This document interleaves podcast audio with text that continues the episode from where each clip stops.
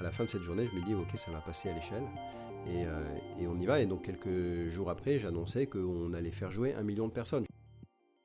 Et c'est ça qui est très important avec la fresque, c'est qu'on repart, non pas en étant catastrophé, mais on repart, on repart avec l'envie d'agir. Chacun des pays s'est engagé sur la base du volontariat à faire des choses.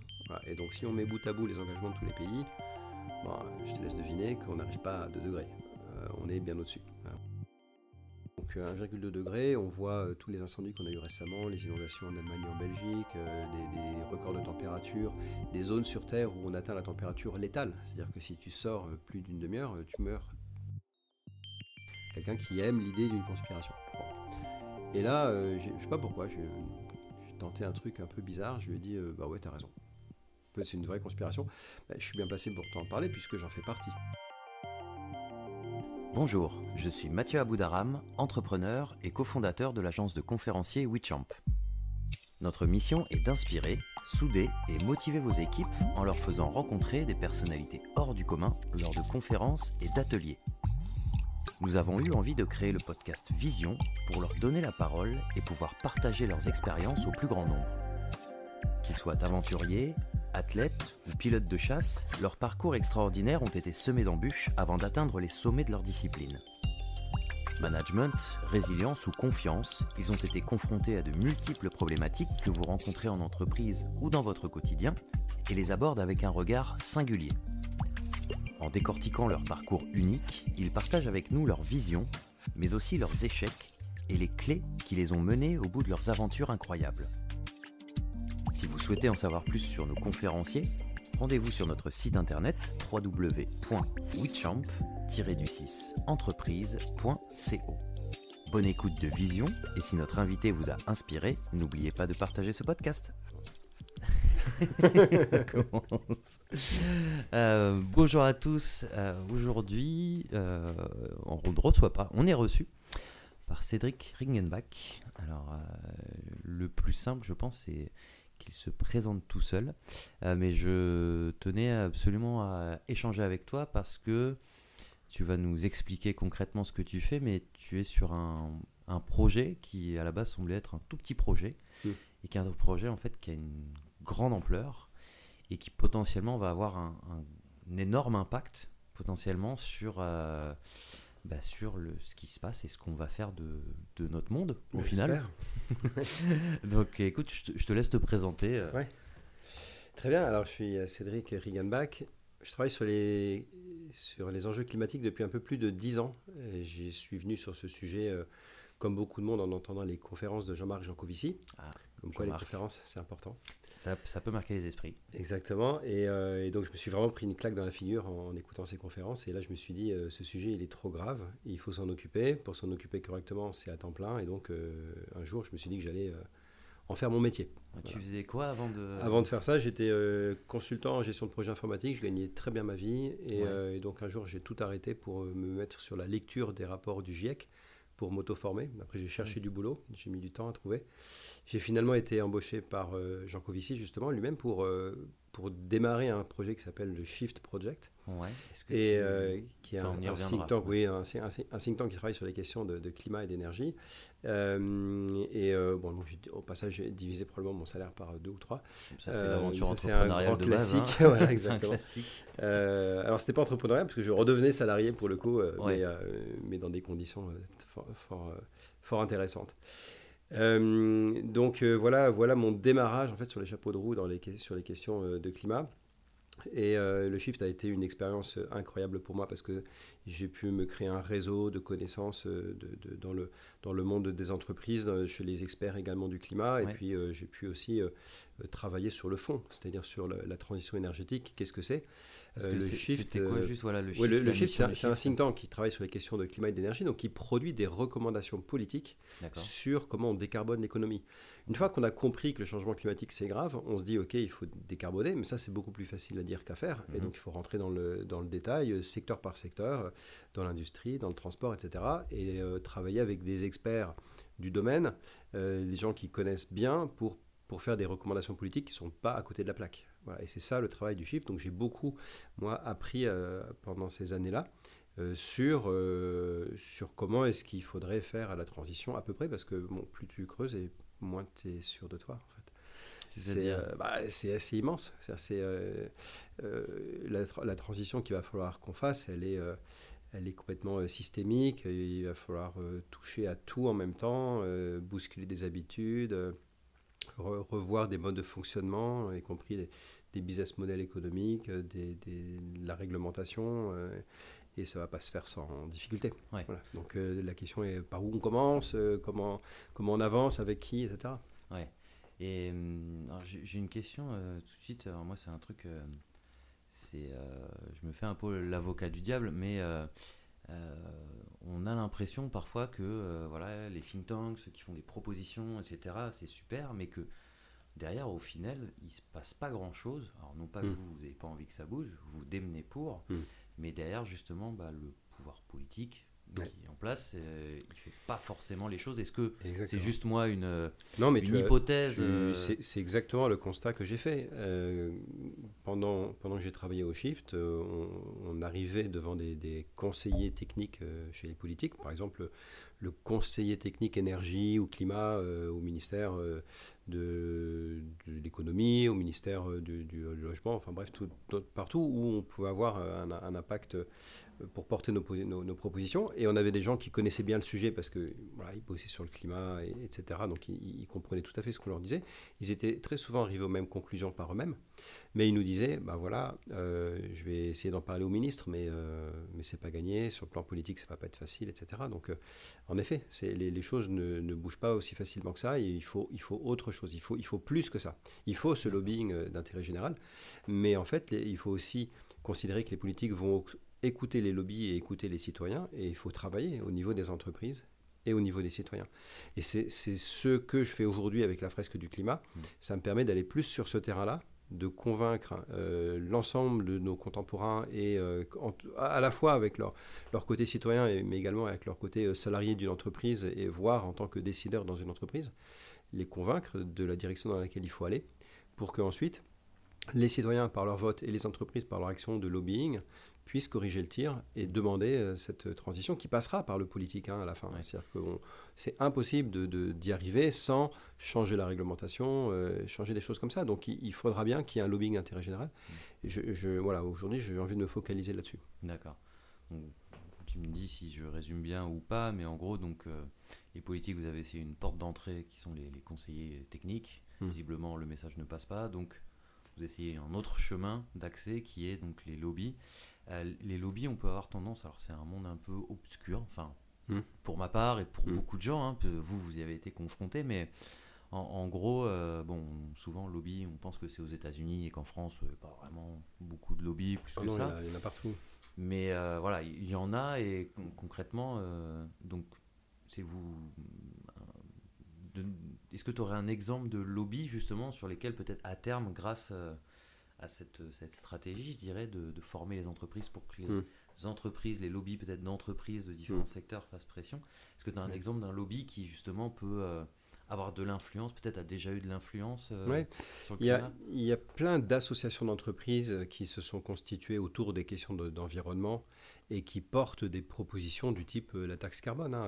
J'étais aux universités d'été du MEDEF il y a quelque temps, et euh, le, MEDEF n'est pas contre une taxe carbone, au contraire, ils, sont, ils, la, ils la poussent à condition de mettre une taxe aux frontières pour protéger les, entreprises françaises et européennes, mais, euh, mais sinon, ils ne sont pas du tout contre. Changer les règles du jeu ne veut pas dire qu'on va y perdre. Hmm. Si euh, le jour où on a introduit le hors-jeu au foot, les équipes n'étaient pas contre parce que ça allait être plus dur de mettre des buts, la règle elle est, même, elle est la même pour l'équipe d'en face. Bon, bah donc tout va bien, on change la règle du jeu, si c'est la même pour tout le monde, tout va bien. On continue de se faire de la concurrence entre concurrents et, euh, ça, là, ça, c'est une règle qui ne change pas. Euh, donc euh, voilà, les entreprises ne sont pas forcément contre changer les règles du jeu, surtout si elles comprennent qu'à terme il y a un intérêt. Et surtout si elles ont fait partie de celles qui sont allées le plus vite pour s'adapter à, ces futurs changements, en anticipant et en changeant leur business model avant les autres. Du coup, elles peuvent même y trouver un intérêt parce qu'elles vont avoir un avantage concurrentiel sur les autres qui ont mis plus de temps ou qui mettront plus de temps à s'adapter. Mmh. Donc, il y a, voilà, pour moi, les choses ne sont pas du tout euh, perdues d'avance dans le monde du business pour euh, changer les choses. Mais il faut beaucoup de temps pour expliquer, déjà, pour comprendre pourquoi, comprendre pourquoi on a besoin de s'attaquer au changement climatique, donc repartir de la base, hein, les causes et les effets du changement climatique, d'où la fresque du climat dont on va parler, je pense. Et, puis, et puis ensuite, une fois qu'on a compris ça, eh ben on, y passe du temps parce que ça ne se fait pas en deux secondes. On y passe un peu de temps et on réfléchit à le rôle de ma boîte dans cette transition. Du coup, ton, ton constat, c'est que bon, voilà, il y a d'un côté ça ne marchait pas, mais peut-être d'un autre moyen ça peut marcher. Et donc c'est là où directement de Shift Project, tu t'es dit, bah, je vais changer de stratégie, je vais essayer de plutôt de former les gens plutôt que d'essayer de les convaincre. comment s'est passée cette idée de la fresque? Ouais, la, fresque en fait, elle est née. Euh, donc depuis que je me suis formé sur les enjeux climatiques, je donne des cours et des conférences. Et, un jour où je donnais euh, un cours sur le climat qui durait une journée, j'ai testé un, format euh, que j'ai trouvé assez efficace sur le plan pédagogique. Et à partir de là, je l'ai utilisé à chaque fois que je donnais des cours. Donc je l'ai amélioré un petit peu à chaque fois.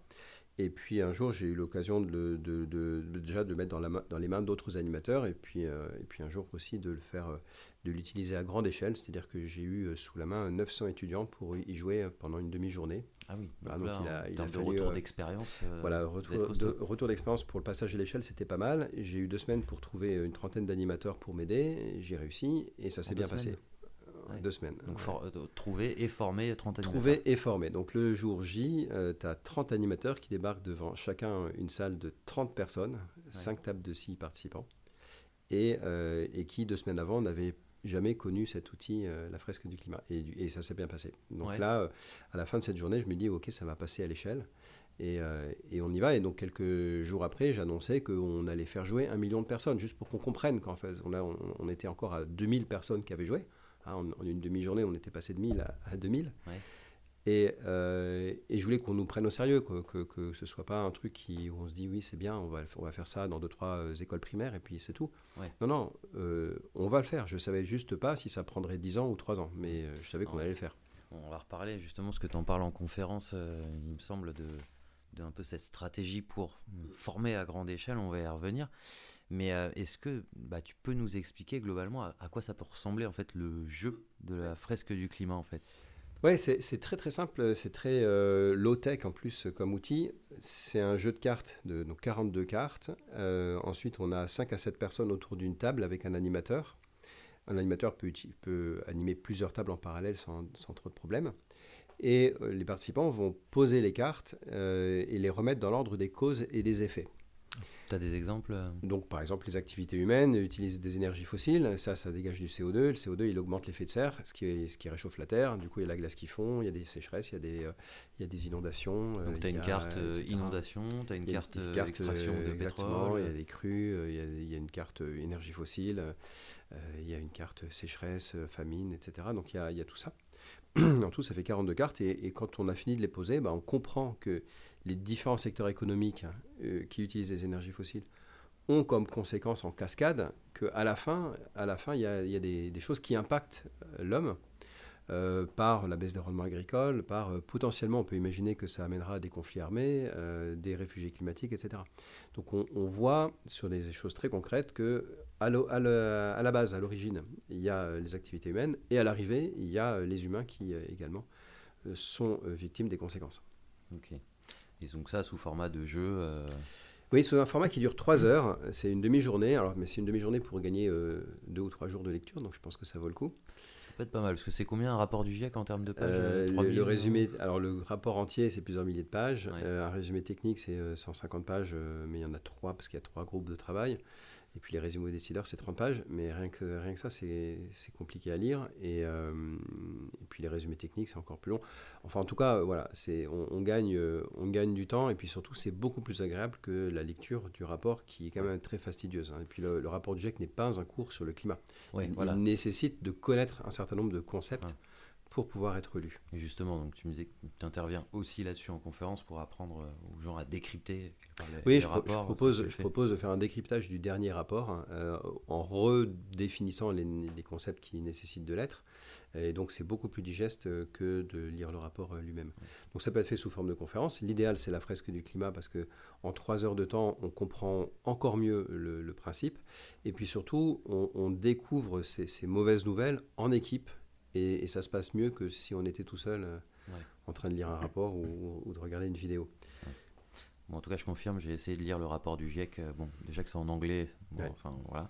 Mais en plus, le vocabulaire est employé, c'est vrai que c'est compliqué. C'est réservé euh, quand même à des gens très très calés d'un point de vue scientifique. Euh, on va revenir sur justement cet effet de quand on apprend la nouvelle. mais donc voilà, en, gros, le, dis-moi si je me trompe, l'idée c'est quelque part on, forme à quelque chose de, bah, de chose, on informe, on forme, on informe pour quelque chose de grave, mais euh, dans un format ludique et accessible à tous, où il n'y a pas besoin d'avoir euh, un, background spécifique. C'est ça, dans un format qui est ludique. Alors en effet, il n'y a pas de, à avoir de background scientifique parce que les, notions sont expliquées de façon le plus simple possible. Euh, ensuite, une fois qu'on a posé toutes les cartes, il y a une phase créative où on demande aux participants de, de dessiner, d'illustrer tout ça. Donc ils ont deux mètres carrés de papier devant eux et il reste des bouts il reste des bouts encore blancs, donc euh, allez-y, euh, lâchez-vous avec, euh, avec les feutres de couleur et ils dessinent des choses. Et c'est alors c'est un côté un peu thérapeutique parce que ils viennent d'apprendre des mauvaises nouvelles et par le dessin ils vont, ils vont pouvoir exprimer des choses qu'ils n'ont pas forcément dites à l'oral. Et donc on voit des gens qui dessinent la terre en train de brûler ou en train de pleurer. Ça fait partie du, du un peu de la, thérapie, d'exprimer ce qu'on a ressenti voilà, après ces mauvaises nouvelles. et, et, juste après ça, on a euh, une heure de discussion pour se dire, OK, maintenant qu'on a compris euh, que ça va pas bien se passer, comment est-ce qu'on fait pour éviter le pire? Et donc, on va euh, discuter de, de, ce qu'il est possible de faire en termes de transition énergétique au niveau individuel, au niveau de l'entreprise, au niveau politique. Et à la fin, on n'a pas encore vraiment sauvé le climat en une heure de discussion, mais on a compris qu'il y avait des choses qu'on allait pouvoir faire. Et on repart avec l'envie d'agir. Et c'est ça qui est très important avec la fresque, c'est qu'on repart non pas en étant catastrophé, mais on repart, on repart avec l'envie d'agir. Ouais, donc tu, tu, tu, les accompagnes dans la courbe du deuil, dirons-nous. C'est ça. Dans ce moment où ils apprennent que tout va mal, et finalement tu les aides à envisager quelque chose de positif, mais ok. Et, et tu, tu dirais que. Est-ce que tu penses que le fait d'être en groupe, du coup, les personnes euh, acceptent plus facilement tu disais, le, fait de, de, réaliser qu'il y a quelque chose qui ne va pas Je pense que l'expérience, elle n'est pas la même quand on est en groupe. On est plus rassuré, on, se sent moins seul et il se passe quelque chose. je ne pourrais pas très bien dire quoi, mais il, se passe quelque chose de, le fait d'être en groupe pour, pour faire l'exercice. Par les échanges qui ont lieu entre les participants. En fait, hein, il y a, euh, ben, on, va pouvoir exprimer euh, l'angoisse qu'on a. On va dire, oh là là, c'est pas joyeux. Euh, ben voilà, rien, rien que ça, on, a partagé une, dose d'angoisse avec les autres et, ça va mieux en le disant. je pense que c'est très important ça. Ok. Et cette, fresque du climat, J'imagine que tu as dû avoir. Euh, tu as formé combien de personnes, toi? Parce que bon, aujourd'hui, on va en parler, tu as d'autres animateurs, mais tu as, formé combien de personnes ah, Moi-même, j'ai pas compté. ah ben, euh, probablement des milliers, je sais pas. mais le, en tout, ah, parce que maintenant que ça se démultiplie et qu'on est euh, plusieurs milliers d'animateurs, on a au moins 200 000 personnes qui ont joué. Et encore, ça, c'est sur, sur, la base d'un compteur que, enfin, que remplissent les animateurs, mais on sait qu'il y en a beaucoup qui ne le remplissent pas, donc on est probablement bien au-dessus. Euh, donc au moins 200 000 personnes qui ont joué et donc euh, on, vise le million puis on n'a pas l'intention de s'arrêter là parce qu'après on veut, se déployer à l'international notamment et, ça c'est le programme de la, de la prochaine COP. D'accord. Prochaine COP qui est? En novembre, euh, la novembre 2021. Super. À Glasgow.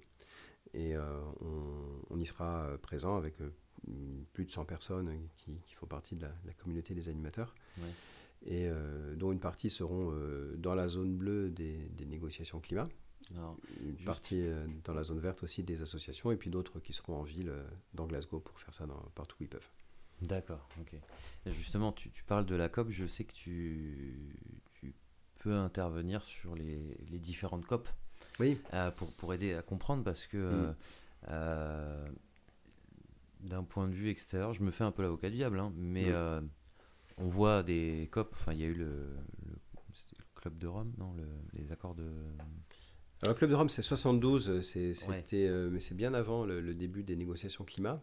Ouais, c'était Rio peut-être les... Alors il y a eu Rio, en effet. Il y a eu en, 92, ouais, en 92, il y a eu le troisième sommet de la Terre à Rio qui a été l'occasion de décider euh, avec les pays qui étaient présents, de la création de la CNUC, la Convention cadre des Nations Unies sur le changement climatique. Donc c'est l'organe qui gère les négociations climat.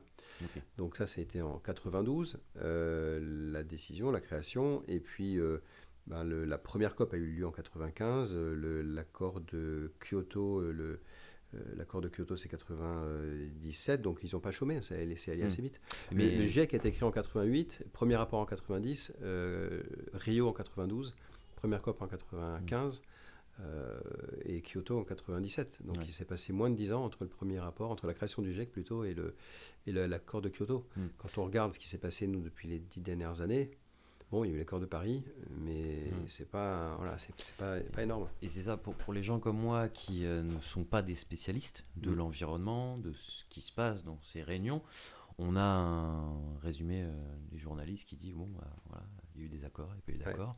Et même quand il y a des accords, bah, au final, on a l'impression qu'il ne se passe rien. Est-ce que c'est une impression ou est-ce qu'il y a quand même des avancées qui sont faites dans, dans ces événements? Alors, il faut quand même le dire, euh, ce qui se passe au niveau des négociations climat, c'est pas ça qui va sauver le monde. Euh, c'est important de le faire parce que si un pays se met à faire des efforts, il compte sur les autres pour euh, faire des efforts de leur côté aussi. Donc on a besoin de sentir que on n'y va pas tout seul. Sinon, on aura toujours cet argument de dire oui, mais ça sert à quoi de faire les efforts si pendant ce temps les Chinois, les Américains, ils pètent la planète? Bon, ben, chacun prend des engagements et on, y va et on se fait confiance pour tenir nos engagements respectifs et puis on surveille quand même un petit peu que les autres euh, font leur part du travail.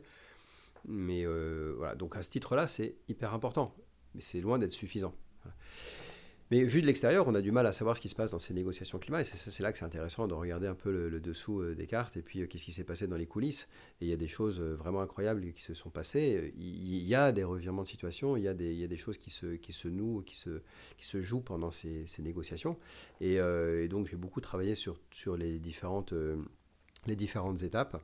J'étais présent comme observateur à la COP 21. Euh, puisque à ce moment-là j'étais directeur du Shift Project et on, à ce titre-là on était, euh, on était observateur.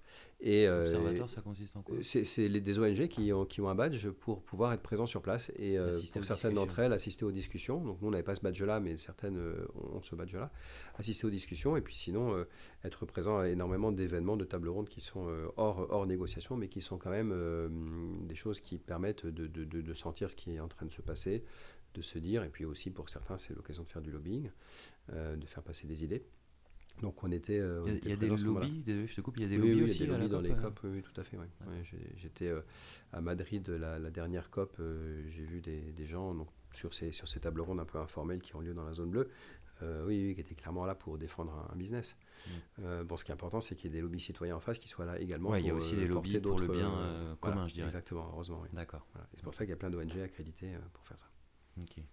Et donc dans ce petit monde, euh, est-ce que tu peux nous, donner peut-être un exemple concret de à quoi ça, ça a pu servir euh, Oui, il y, y, a des choses quelquefois euh, assez incroyables. Il y a J'ai vu une vidéo d'une intervention qui était pendant une COP qui a lieu à Bali.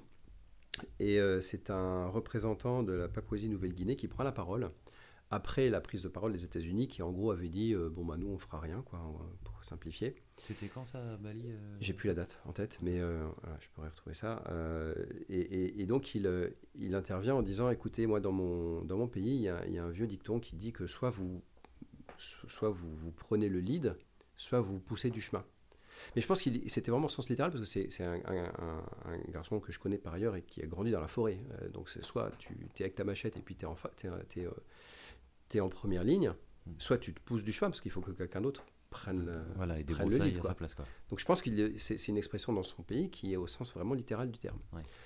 Et, euh, et, il leur dit ça, et puis euh, il, il, leur dit également, mais voilà, euh, vous les États-Unis, on a besoin de vous, on a besoin que vous preniez le leadership. On, a, on, a, on, vous demande de le prendre, mais si pour une raison ou pour une autre vous ne le prenez pas, ben, dégagez. Il le dit comme ça très violemment. gentiment, mais, mais, mais, très fermement, tu vois. Et donc là, énorme applaudissement après son intervention. Et quelques minutes plus tard, les États-Unis qui, qui changent leur position. Donc il se passe des choses dans les COP en fait, quand on regarde dans le détail, quand on voit le, mode d'expression de, des, différents pays, c'est c'est particulier, hein. c'est pas un organisme, c'est pas un organe de gouvernance mondiale, c'est de la diplomatie, c'est que de la diplomatie, mais c'est de la diplomatie.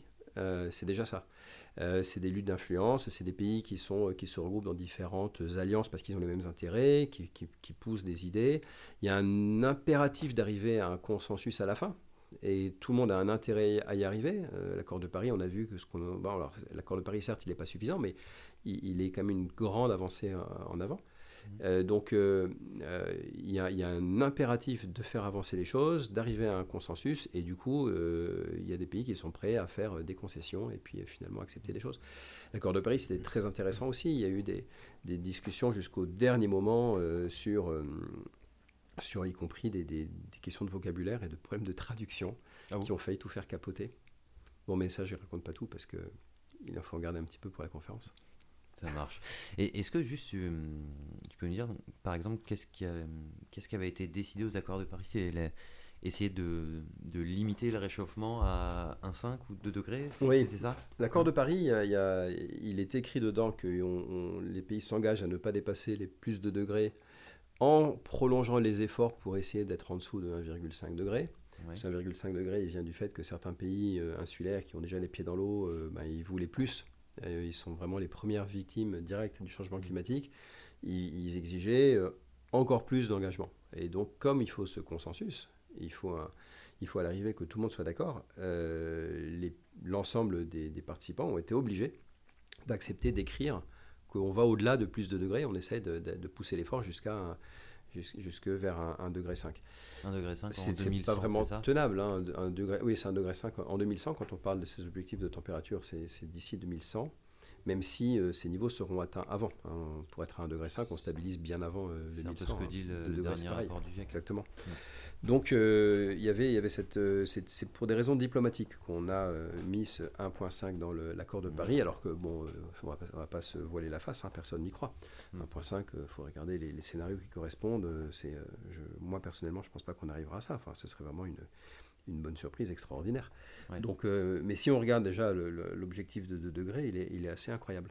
Donc l'accord de Paris contient ça, un engagement à rester sous les 2 degrés, mais ensuite il contient aussi des, engagements de chacun des pays à faire sa part. Et, chacun des pays a écrit ce sur quoi il s'engage. Parce que pour, pour se limiter à 1,5 euh, ou 2 degrés, euh, qu'est-ce qu'il faut faire en fait, c'est ça le truc. Est-ce que les, objectifs, les pays ont eu des objectifs justement en termes de limitation eh ben chacun, chacun des pays s'est engagé sur la base du volontariat à faire des choses.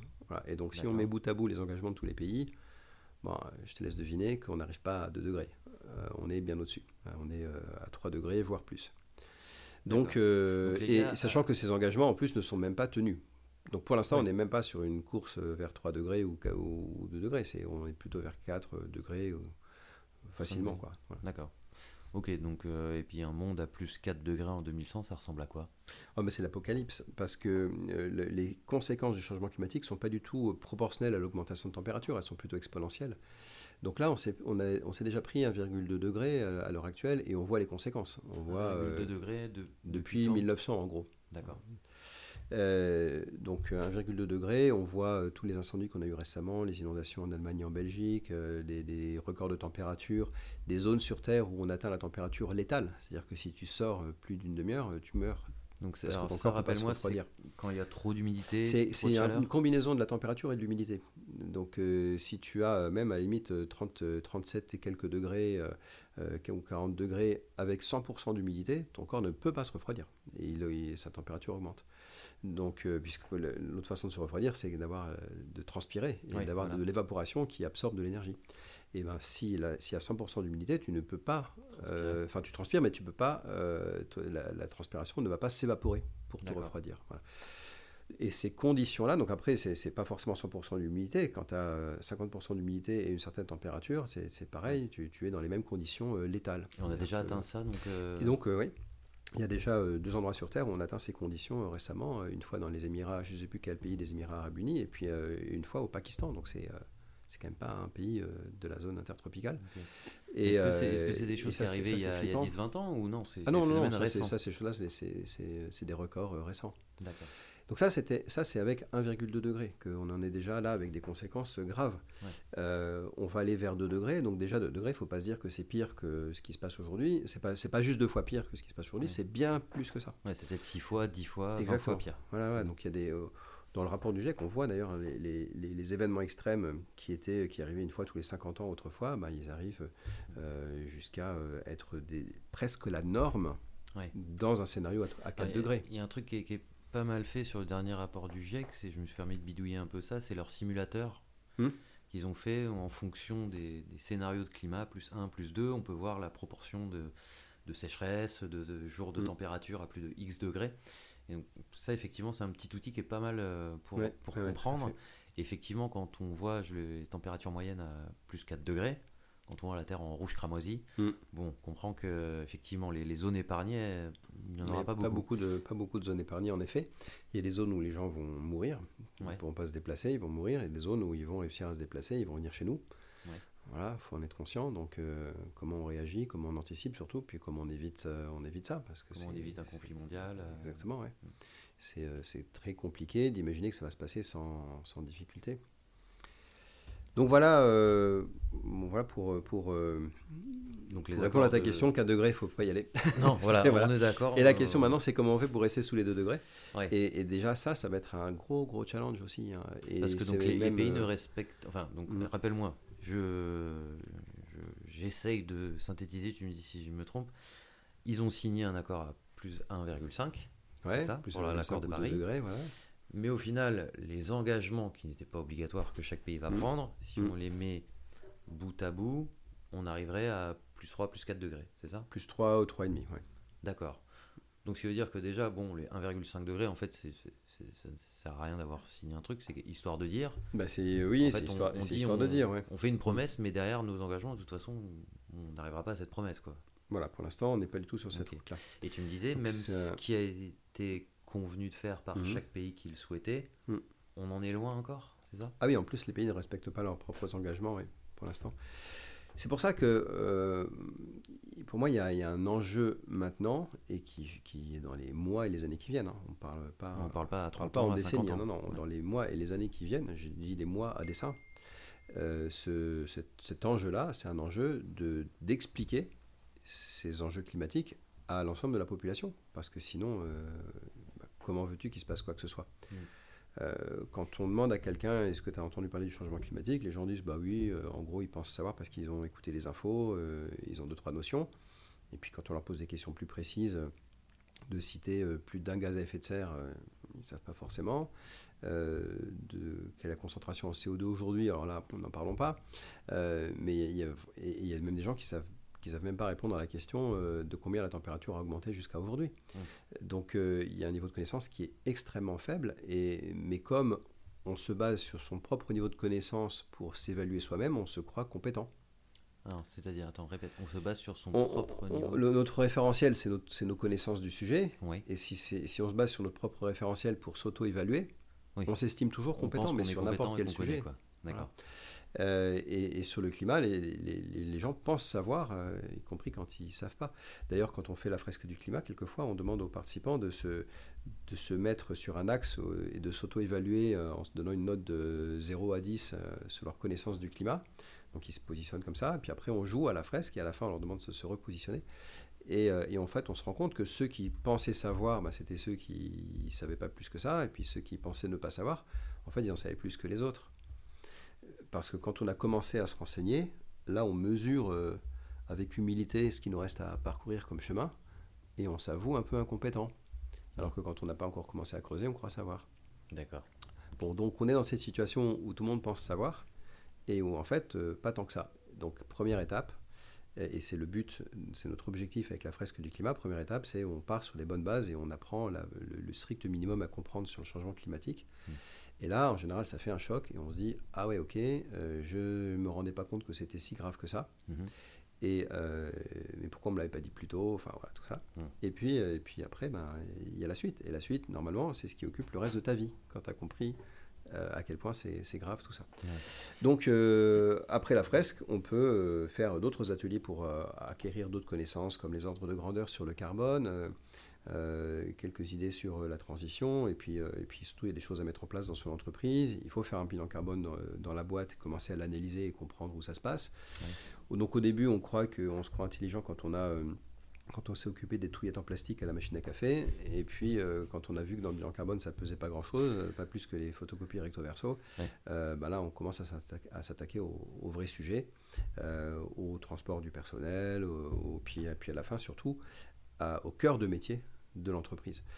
Et moi ce qui m'intéresse aujourd'hui c'est d'amener les entreprises à se poser des questions justement, non pas sur seulement réduire leurs émissions, parce que ça, c'est vrai, il va falloir qu'elles le fassent, elles s'y sont, engagées en général. Euh, elles s'y sont engagées sans trop mesurer à quel point ça est difficile. Hein. bon, mais elles vont le découvrir, ça, ça viendra assez vite. Mais ce n'est pas, pas mon seul sujet. Je pense qu'il faut faire ça. Et en plus de ça, il faut aussi s'imaginer quel est le rôle de mon entreprise dans un monde qui reste sous les 2 degrés. Parce que si on se contente de vouloir juste réduire nos émissions, bon déjà on va se rendre compte que peut-être qu'on n'y arrivera pas et on va s'arrêter, on va s'essouffler assez vite et on va, va laisser tomber. Euh, mais surtout, euh, on ne va pas y arriver parce qu'on est bloqué par d'autres, d'autres entreprises qui, par exemple, ne nous, proposent pas euh, de produits décarbonés, de solutions technologiques pour décarboner nos, nos process, qui ne proposent pas, ou, ou, le contraire, des entreprises qui sont nos clientes et qui demandent euh, à acheter des choses qui sont très carbonées. Et donc, euh, bah, s'il y a une demande, on va produire, c'est ce qu'on a l'habitude de faire. Et puis, si on n'arrive pas à décarboner, bah, tant pis. Donc, à la fin, de toute façon, c'est toujours le business qui gagne. Bon, par contre, si on se dit, euh, OK, en fait, on n'a pas le choix, il faut rester sous les 2 degrés, donc on, se projette dans un monde qui reste sous les 2 degrés, et donc il faut tout réinventer. Hein. c'est vraiment une, un exercice intellectuel passionnant, hein. c'est la prospective, et donc voilà, mon entreprise, moi, mes, fournisseurs, mes clients, mes parties prenantes, la législation, etc., tout ça, je le remets en cause et j'essaye d'imaginer dans 5 ans, 10 ans, 15 euh, ans ce que ce sera. Donc la législation, forcément, elle aura évolué. Euh, celle qui me concerne, celle, qui concerne mes clients, celle qui concerne mes fournisseurs, ça, ça aura évolué. Et puis j'essaye d'imaginer comment ça aura évolué, ce sera évolué, et puis j'essaye d'imaginer à quelle date ça aura changé. Euh, et, donc en faisant ça, ça permet de, se dire, ok, je vais aller dans cette direction et à tel rythme, et je suis confiant sur le fait que je peux y aller. Mais ça impose également dans le même temps d'enclencher une discussion avec les autres parties prenantes avec les fournisseurs, les clients. Euh, elle pourra pas. Elle a besoin Exactement. Une entreprise tout seul, en fait, très vite, elle comprend qu'elle pourra pas. Et, donc, euh, de faire cet exercice, ça nous met assez vite dans cette situation où, en fait, on, on bute très vite sur les limites. Et c'est ça qui m'intéresse, c'est de tomber sur les limites. En fait, c'est de d'arriver à la fin d'une discussion sur, en fait, ça va être impossible pour telle et telle raison.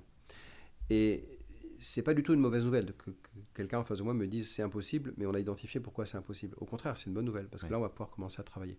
Donc, tu me dis que c'est impossible parce que tes clients seront jamais d'accord. Bon, bah ok.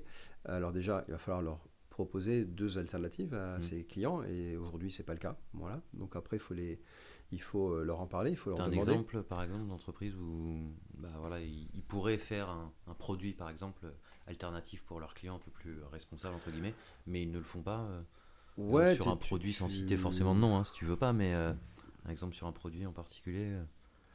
Où est-ce qu'on nous répond facilement que les, clients sont, sont pas d'accord euh, Je sais pas si tu es, es, dans le bâtiment et puis tu, tu veux, tu veux proposer un bâtiment soit en pierre de taille plutôt qu'en béton brique ou en bois, structure bois plutôt que, plutôt que béton.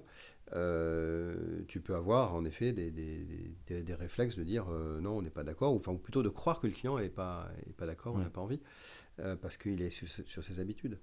Et, donc là, c'est intéressant parce qu'on a, identifié, on a identifié un blocage, et on va pouvoir travailler dessus.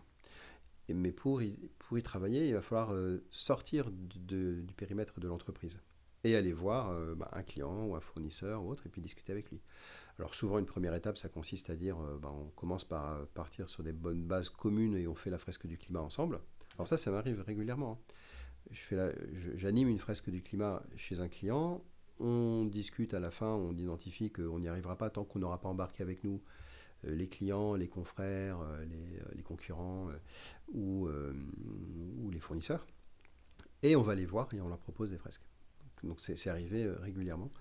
Euh, qu'on aille faire jouer euh, le syndicat professionnel de, ce secteur-là, euh, des clients, des fournisseurs. donc, Est-ce que tu as, vu à la suite de ça des, des enclenchements de, changement C'est peut-être un peu tôt pour dire ça, mais je, c'est très possible qu'il y ait déjà eu des choses assez, assez incroyables qui se soient passées. et, je, suis persuadé que ça va, ça va aboutir à énormément de, changements, oui. Hmm. Donc voilà, voilà la stratégie que, que, je propose aux entreprises. Donc c'est, alors ça, ça passe par soit des accompagnements de conseils de long terme, mais ça peut aussi être une intervention d'une demi-heure à une heure dans un comité exécutif, euh, juste sur ces points-là, en leur mmh. parlant de leur métier, en leur proposant cette approche, en leur expliquant aussi rapidement au début euh, les enjeux climatiques. Donc s'ils n'ont pas fait la fresque, on fait un, petit euh, exposé choc. Mmh.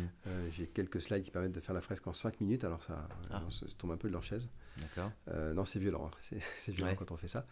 Mais et au moins après, on a leur attention et puis on, déroule euh, la suite. Et, euh, et donc l'idée, c'est de, de, se poser des questions sur euh, voilà, comment mon entreprise peut réduire ses émissions, certes, mais surtout, quel est le rôle de mon entreprise dans un monde qui reste sous les 2 degrés? Alors, dans certains cas, c'est compliqué parce que quand on a une entreprise qui structurellement fait du carbone et peut difficilement faire autrement d'un point de vue technique, bah, l'issue, c'est qu'il va falloir euh, réduire, voilà, euh, donc disparaître à terme ou décroître. Euh. Alors, on peut aussi avoir des situations qui ne sont pas si, si, compliquées que ça, enfin si, si, inextricables que ça, parce que on peut tout à fait imaginer d'avoir un volume qui, qui, baisse en quantité en maintenant son chiffre d'affaires. Il y a des secteurs dans, dans, le passé qui ont baissé leur volume en maintenant leur chiffre d'affaires. Comme par exemple euh, Comme le secteur viticole, euh, qui en une génération, euh, les, gens consomment moins d'alcool, ils boivent moins mais mieux. Et les viticulteurs ils se portent très bien. C'est-à-dire qu'ils baissent leur rendement en faisant ce qu'il faut dans la vigne pour que, pour que le vin, les, vignes produisent moins, hein, qui font des, des vendanges en verre et, autres techniques. Et puis, euh, ça baisse les rendements, ça augmente la qualité. Donc on mhm. produit moins mais mieux et on vend ces bouteilles euh, plus pareil, si ce n'est plus cher. Euh, enfin, beaucoup, beaucoup plus cher, éventuellement, on, fait plus que rattraper les baisses de volume. Donc c'est pour dire que c'est pas vraiment impossible. Enfin, mhm. c'est peut-être plus compliqué dans d'autres secteurs, mais c'est des choses qui ont, qui ont déjà existé. Mhm. Donc maintenir son chiffre d'affaires en baissant les volumes est une option qui est sur la table et que les entreprises en général n'envisagent pas du tout. Donc j'essaye de leur ouvrir les chakras là-dessus. On peut envisager ça. Il y a d'autres entreprises qui sont clairement du côté des solutions et qui doivent euh, ben, continuer, euh, déployer, euh, s'apprêter à croître à très grande vitesse et, ou travailler sur la pédagogie pour expliquer à quel point leur, leur, produit il est bien en termes de CO2 alors que personne ne s'en rendait compte avant. voilà. Donc il y a plein de choses différentes. Et puis la plupart des boîtes, en fait, euh, leur activité, elle ne va pas forcément euh, fondamentalement changer. Ou alors, euh, au sein des produits, il y en a qui vont disparaître et d'autres qui vont prendre leur place. Et, et, ça, c'est bien de l'anticiper parce que quelquefois, il faut quelques années pour s'adapter à un nouveau produit, un nouveau, même un nouvel approvisionnement, etc. Ok. ouais, donc c'est. Voilà, tu essaies vraiment d'orienter la pédagogie et ce que j'ai trouvé incroyable, c'est quand tu me parlais de chiffres tout à l'heure, c'est que là, vous avez formé plus de 200 000 personnes, alors vous attendez qu'un institut de sondage vous donne une idée plus précise vraiment de combien de personnes vous avez euh, formées, mais ton objectif, c'est d'atteindre un million de personnes formées. Euh, comment tu as fait justement pour euh, former autant de gens en hmm. si peu de temps? Parce que tu as commencé la fresque il y a combien? 3 ans? Alors là, ouais, la, création de la fresque était en 2015, donc ça fait 6 ans, mais le, moment où on, a vraiment commencé le déploiement à grande échelle, c'est 2018, donc 3 ans et demi. Euh, et là, euh, bah, ce qui s'est passé, c'était simple, hein, c'est mécanique. Euh, on, fait jouer des gens, une partie devient animateur, ils, prennent le, jeu en main, ils animent à, leur tour et, ainsi de suite. Et, et, ça fait 3 ans que ça dure. Donc tous les ans, on fait x5. D'accord. Donc, ça va vite. Euh, la première année, si tu fais 1000, l'année d'après c'est 5, l'année d'après c'est 25, l'année d'après c'est... Ouais, donc là, euh, début 2018, il y avait 1000 personnes qui avaient joué. Euh, fin 2018, il y avait 6000 personnes. Et ainsi de suite. Quoi. On a fait à, peu près, peut-être un peu moins avec le Covid, il y a un léger ralentissement de la croissance, mais, enfin de l'exponentielle, mais, mais il y a, c'est, à peu près ça. Et donc, on, va atteindre le million, euh, voilà, je ne sais pas quand, et puis, et puis surtout, on va, on va attaquer euh, l'international avec des objectifs dans les pays, d'aller encore plus vite que ce qu'on a fait en France. Euh, parce que tout ce qui aura été développé en France ne sera plus à refaire dans les autres pays et on pourra gagner du temps. On est en termes juste d'outils techniques pour, pour gérer tout ce, tout ce bazar, les outils pédagogiques, etc. Donc et ça, ça, ça va aller plus vite. C'est ça qui est génial. Alors, tu, tu me disais que tu t'es inspiré d'un système euh, suédois. D'un mode d'organisation oui, qui, a été, euh, qui a été inventé par euh, le Parti pirate suédois. Ouais. C'est quoi le Parti pirate suédois? Alors, c'est début des années 2000. il y a des. C'est en plein dans la bulle Internet. Et puis, il y a des menaces sur le partage d'informations sur Internet et des tentations de la part des entreprises de privatiser euh, l'accès aux données. Euh, et, donc, il y a des réactions en face de ça. donc, des, gens qui se sont ensuite appelés les pirates. Des réactions qui consistent à dire non, mais moi, je ne suis pas d'accord. Euh, L'Internet a, été fait pour, partager les, les, datas, les infos, les connaissances, etc. Et donc, il y a quelqu'un qui rédige un jour un manifeste pour promouvoir ces idées-là et, il le met sur un, forum. Et puis ça se diffuse et ça, ça, déclenche un véritable mouvement de gens qui disent oui, c'est ça qu'on est d'accord avec, avec, ton manifeste on veut t'aider à le porter politiquement, il se retrouve avec des dizaines, des centaines, des, milliers de personnes qui veulent l'aider. Et euh, le gars euh, a l'intelligence de dire je ne veux pas être le goulet d'étranglement de tout ça. Et il, leur dit mais allez-y, faites, organisez-vous, réunissez-vous euh, par ville, organisez des, groupes à taille humaine, c'est-à-dire des, groupes d'à peu près 100 personnes maximum, et puis quand vous dépassez 150, vous le scindez en deux pour revenir autour à l'ordre de grandeur de, de 100 personnes.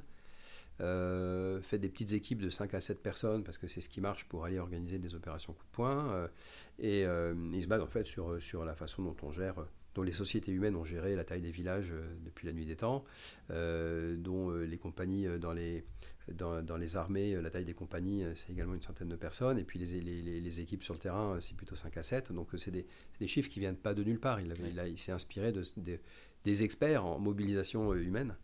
Euh, notamment des militaires, euh, pour, pour euh, bâtir ce, système de fonctionnement. Et puis après, surtout, un mode de décision le plus délocalisé possible. À partir du moment où l'objectif est clairement identifié, il n'y a pas d'ambiguïté sur l'objectif qu'on veut atteindre, et eh bien sur le terrain, les gens ont la légitimité de décider d'agir. et j'ai lu ce document au moment où la fresque, l'association venait d'être créée, et donc on est en train de structurer cette communauté d'acteurs qui voulaient pousser le, porter le projet.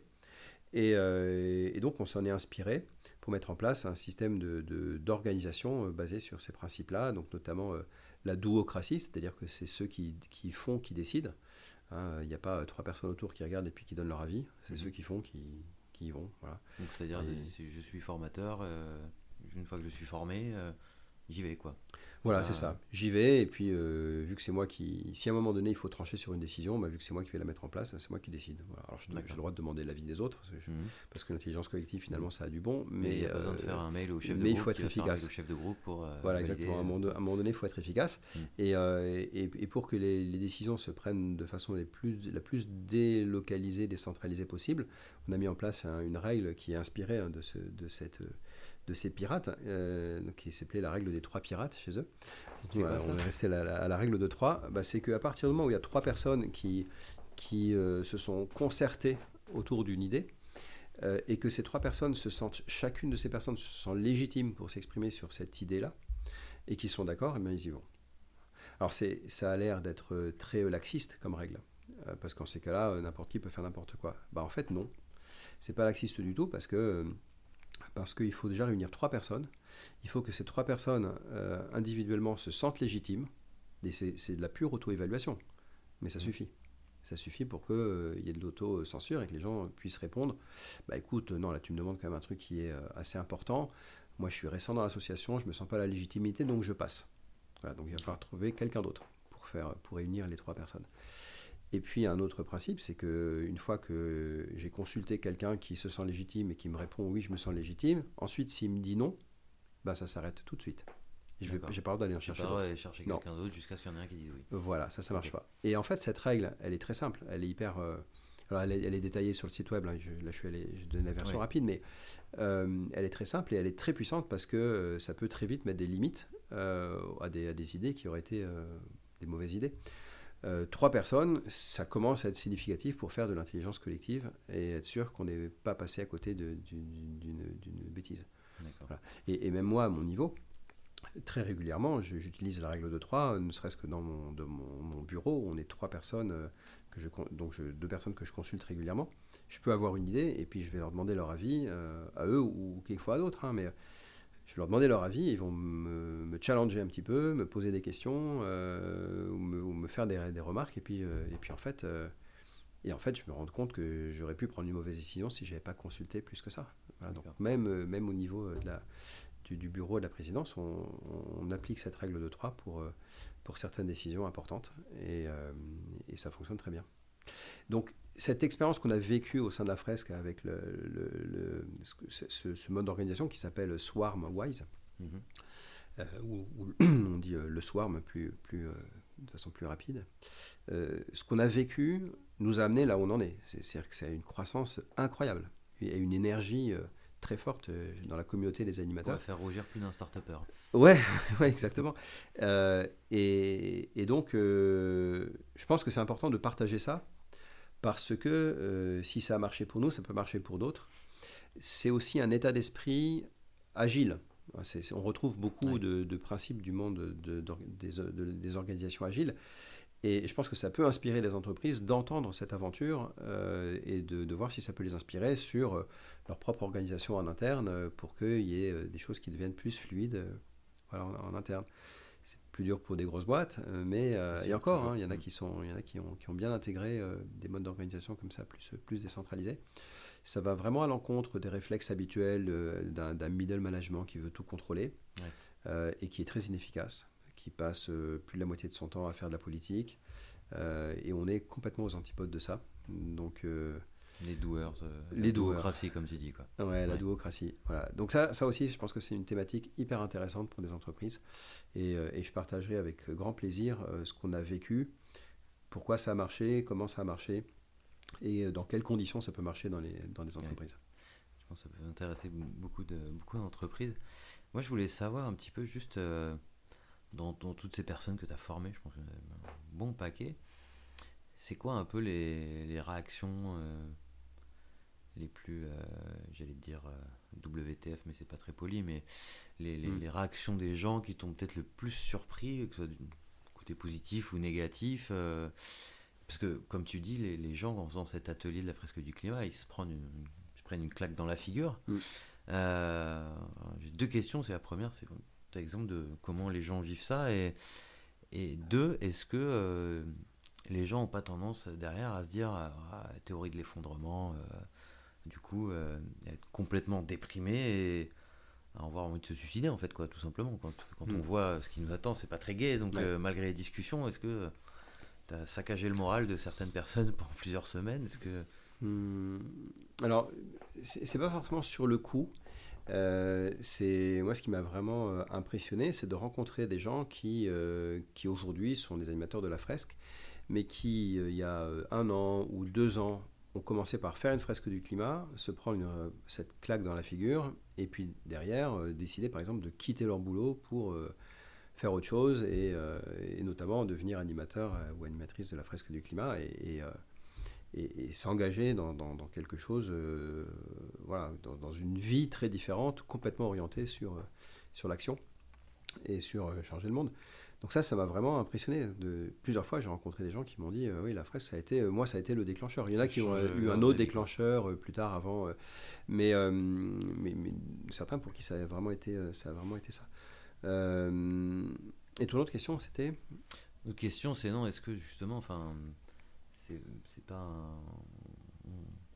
on n'a pas envie de peut-être de ah rejoindre les, les, théories de l'effondrement. Oui, oui, bah non, je, il y a peu, il y a peu ce genre de réaction, je trouve. Euh, en tout cas, moi, je n'ai pas, je n'ai pas eu, j'ai pas eu d'écho euh, là-dessus. Enfin, pardon, si, il y a des gens qui vont euh, sortir de là et faire leur crise d'éco-anxiété pendant plusieurs mois et être et, vivre une véritable dépression pendant un certain temps. Ah, mais, tous ceux qui m'ont parlé de ça, ils s'en sont sortis et ils sont passés à l'action après. D'accord. Et, et, ça, ça m'a beaucoup nourri parce que c'est vrai qu'au début, j'avais peur que, que, ça crée des réactions négatives. Et aujourd'hui, je me dis que euh, l'humain euh, est capable d'encaisser ça et de dépasser ça. Donc, s'il y a des gens qui vont euh, se prendre une telle claque dans la figure que ça va vraiment les déprimer, qui vont se dire j'y crois plus, etc., on n'y arrivera jamais, j'ai pas, j'ai plus peur que ça leur arrive parce que j'ai confiance dans le fait qu'ils ils vont réussir à, encaisser ça, à, le digérer, et, à, passer outre et puis à passer à l'action par la suite. Euh, et donc, je, voilà, je pense qu'il y a plus à gagner qu'à perdre à continuer de, de, diffuser euh, ces messages euh, avec honnêteté et franchise, que plus à gagner qu'à perdre. Voilà. Ok. Et euh, question de Joker, euh, comment on fait pour convaincre un, convaincre un climato-sceptique? On ne convainc pas un climato-sceptique. Ah C'est une première règle. C'est une règle. Déjà, t'arrêtes tout de suite de perdre du temps. Exactement. Climato-sceptique, c'est dans la tête, c'est quelqu'un qui a décidé que c'était pas possible et le cerveau est incroyablement agile euh, et doué pour, pour nier la vérité. et alors, probablement que tous, on a expérimenté ça. On s'est tous fait baiser par notre cerveau, un jour ou l'autre, à pas vouloir croire un truc et à s'inventer des trucs très tordus mhm. pour ne pas croire quelque chose. Donc le climato-scepticisme, c'est quelque chose, une réaction en fait totalement euh, logique, euh, naturelle, euh, voire, voire, saine. Hein. en fait, c'est le cerveau se, met à l'abri, il se protège, il se met à l'abri de, choses qui sont insupportables pour lui. Donc on ne convainc pas un climato-sceptique, enfin, ou c'est très très très rare. par contre, quand il y a un climato-sceptique qui qui est devant un public à, dire des choses qui, qui, pourraient influencer d'autres personnes, là, il faut réagir parce que, pas pour lui, mais pour les autres personnes qui écoutent. Hmm. Euh, et c'est important de connaître euh, les principaux arguments pour, euh, pour expliquer. Alors, la difficulté avec les arguments climato-sceptiques, c'est que ils mettent, quelquefois, on met 10 secondes à balancer un argument, et puis il faudrait derrière une heure de conférence pour le, pour le démonter. Ah, eh oui, c'est ça qui est compliqué. Donc euh, voilà, c'est un peu la difficulté, mais en même temps, euh, il y a beaucoup d'arguments qui se, qui se démontent assez facilement, puis il y a des arguments qui se contredisent les uns les autres aussi, donc ça, ça facilite la tâche. Mais non, non, pour répondre à ta question, on ne convainc pas un climato-sceptique. Alors moi, un jour, il m'est arrivé quelque chose d'assez euh, bizarre au cours d'une fresque. Je suis tombé sur quelqu'un qui, qui, qui, a commencé à dire tout ça, c'est des bêtises, la température n'a pas augmenté, etc. donc, alors, le problème, c'est qu'il empêchait toute son équipe de jouer. Donc je l'ai amené à l'écart en lui disant viens je vais te montrer un graphe sur mon ordinateur et puis sur le chemin euh, je lui dis mais en fait qu'est-ce que euh, pourquoi à ton avis euh, il y a autant de scientifiques qui disent la même chose si c'est pas vrai? Et là il me dit je pense que c'est parce qu'il y a une conspiration mondiale. Ok donc on remonte à on remonte à la cause quoi quelqu'un qui aime l'idée d'une conspiration. Et là je sais pas pourquoi j'ai tenté un truc un peu bizarre je lui ai dit bah ouais t'as raison c'est une vraie conspiration, bah, je suis bien placé pour t'en parler puisque j'en fais partie. C'est un des chefs de la conspiration. Ouais, voilà, j'en fais partie. Il m'a regardé bizarrement. Ouais. Je pense qu'il m'a pas cru. Ouais. Et en ne me croyant pas, il n'a pas non plus cru à, ce à quoi il croyait. Il s'est dépassé un truc. Alors, dans la suite de la conversation, il a continué sur ses arguments. Hmm. Mais n'empêche que deux heures plus tard, il était en train de jouer avec les autres, et puis à la fin, c'est lui qui a fait l'exposer. Ah. Alors, je sais pas ce qui s'est passé dans sa tête, mais euh, il y, a eu un truc. Je ne vais pas aller rediscuter avec lui pour comprendre, qu'est-ce qui s'est passé pour vérifier. tu, pensais un truc et tu pensais autre chose. De toute façon, il ne me l'aurait pas dit. Je pense qu'il il, n'aurait pas dit oui, oui, tu m'as retourné la tête. mais, euh, euh, mais vraiment, il s'est passé quelque chose. Mais bon, franchement, c'est la, la, la, meilleure réponse, c'est quand même de dire on ne convainc pas un climato-sceptique. La difficulté, quand il y en a pendant une animation, c'est qu'il faut qu'il juste qu'il accepte de laisser jouer les autres. Voilà, c'est même si lui il n'est pas d'accord et il n'y croit pas. Euh. Ouais, ou lui, lui, demander de faire l'effort de quand même essayer de mettre les cartes. Mais quand on, quand on fait cet exercice de prendre les cartes les unes après les autres et chacun des, chacun des trucs, c'est assez évident, euh, ça chauffe, ça fond, euh, voilà, des trucs comme ça, on ne peut pas le, nier. Donc, donc souvent, on, voilà, on arrive quand même aux conclusions que, oui, il n'y a pas tellement de doute là-dessus. dernière question, je pense qu'on va finir là-dessus parce que ton, temps est, compté pour atteindre le million. Hein. Euh, c'est simplement comment, euh, quel conseil tu donnerais pour justement aborder ce sujet du climat pour les gens qui, euh, par exemple, qui comme moi ne sont absolument pas des experts, ne connaissent pas les chiffres exacts, etc. Mais pour essayer d'en parler justement à ceux qui n'y connaissent rien et justement ne pensent pas qu'il y a une certaine urgence de la situation parce que comme tu dis, ça, ça peut amener derrière une sorte de.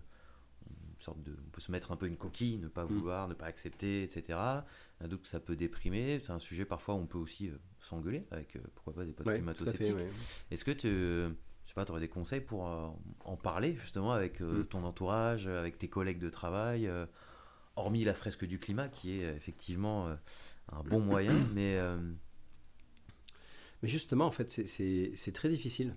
Et, je pense que beaucoup d'animateurs de, la fresque, ils ont compris que c'était un bon outil parce que ça faisait déjà plusieurs années qu'ils essayaient d'en parler avec leur entourage, leurs collègues, leur famille, etc. moi, c'est le témoignage que j'ai eu de beaucoup de personnes. Euh, ils m'ont dit euh, ça a été une révélation parce que je, galérais, je galérais à discuter. Donc là, ça, donne un outil qui est pratique, qui est.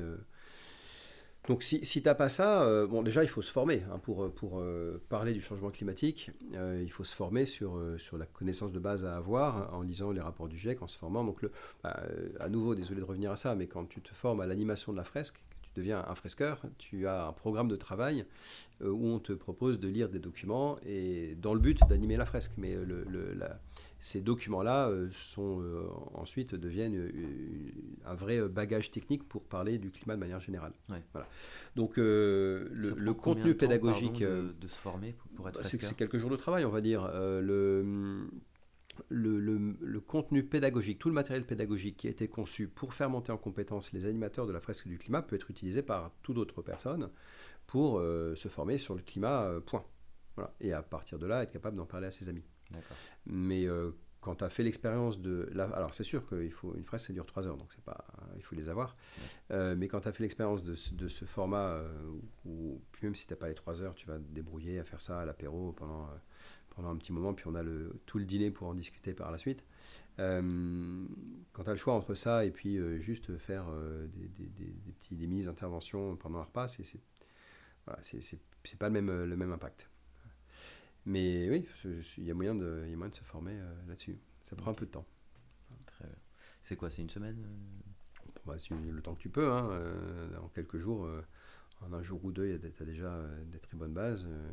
Vous faites à semaine, distance pourquoi pas. Euh, ouais, ouais, on fait des. Bah, le, matériel pédagogique pour les animateurs, c'est des choses que tu fais euh, seul. Il y, a, il y, a, un MOOC aussi, il y a des vidéos. Euh, mais tu peux aussi passer des semaines à, à, lire et à te former, hein, parce que le contenu, il est infini hein, là-dessus. Mm. quand je me suis formé il y a un peu plus de 10 ans, j'ai passé plusieurs mois en fait à, lire ce qui était à ma, à ma disposition. Ok.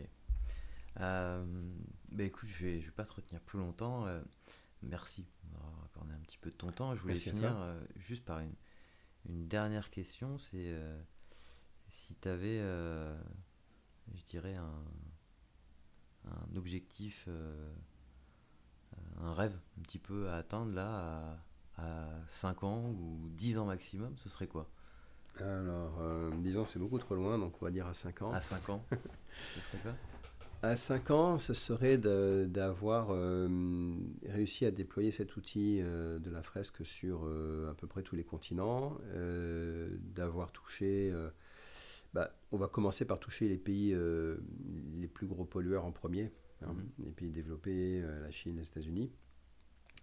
Euh, et puis euh, d'avoir créé une communauté d'animateurs de la fresque qui, ne se sont pas contentés d'animer la fresque, mais qui, ont aussi, qui sont aussi montés en compétence sur les questions de transition au sens large. Euh, et puis qui auront pris le lead, mais avec d'autres, hein, sur maintenant comment on fait, comment on s'y prend pour, pour baisser nos émissions de CO2. Euh, donc c'est aussi, euh, aussi un rêve dans lequel euh, eh ben, il n'y a pas que la fresque, et loin de là, il y a plein d'autres outils pédagogiques pour continuer d'apprendre. il y a d'autres ateliers qui existent déjà aujourd'hui, hein, qui auront trouvé leur place dans la formation de ces, de ces acteurs, de ces, de ces acteurs du changement de demain. et on a, et donc dans les cinq ans, on a réussi à, à passer structurellement dans un monde dans lequel les émissions baissent. Voilà, ce serait juste ça. Euh, notre programme de travail à nous les humains dans les cinq prochaines années, c'est de passer dans un, monde dans lequel les émissions augmentent structurellement. Ça, hein, augmente encore ça augmente. Bah, il, y a eu il y a la parenthèse du Covid, mais, euh, mais sinon ça augmente, oui, bien sûr. Euh, ça augmente structurellement, c'est-à-dire qu'on ne sait pas faire autrement que d'avoir de la croissance économique qui est basée sur, la, sur des extractions de, de, de flux physiques et à la fin ça fait du CO2. Or, il y a des moyens de faire beaucoup mieux, avec euh, beaucoup moins de CO2, beaucoup moins de flux physique pour à la fin arriver au même résultat en termes de services rendus par l'économie, en termes de confort et de bien-être. ou en tout cas à un coût en termes de sobriété qui est très limité. donc il y a moyen d'aller vers ça. Et donc l'objectif dans les cinq prochaines années, c'est de passer d'un monde dans lequel les émissions augmentent à un monde dans lequel elles baissent de manière structurée avec donc grande majorité de la population humaine qui est euh, tendue vers cet objectif de euh, on fait baisser les émissions et puis, euh, et puis ça va pas assez vite, donc il faut accélérer encore. Et voilà. Donc dans les cinq prochaines années, c'est ça, l'objectif. Ok. Eh ben, écoute, je te le souhaite de tout cœur. Et puis, ben, pourquoi pas, on se reverra dans cinq ans, puis on verra où est-ce qu'on en est. Mais en tout cas, voilà, bravo pour, pour déjà le, le chemin accompli, c'est assez incroyable. Et euh, voilà, donc vous retrouverez le, profil de, conférencier de Cédric euh, en bas de ce podcast. Euh, si bah, vous avez aimé, n'hésitez pas à partager, à propager la bonne parole, et puis à vous abonner si vous souhaitez écouter d'autres podcasts de personnalités inspirantes comme Cédric. Merci beaucoup Cédric, et puis bah, dans 5 ans. Ça marche.